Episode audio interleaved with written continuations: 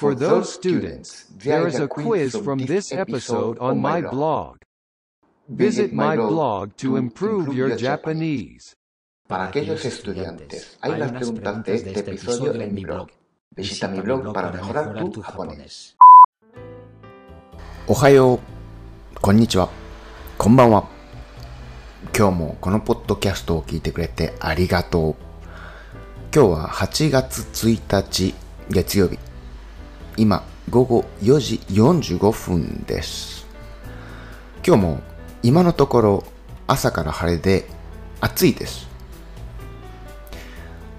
前、スペイン語のポッドキャストの話で、みんな驚くという話をしたんですが、それは Q アノン、陰謀論に日本が関係しているという話です。僕はその話を知らなかったので驚きました。実は有名な話なんでしょうか別に陰謀論を信じているわけではないんですが、驚きました。スペイン語がわかる人は聞いてね。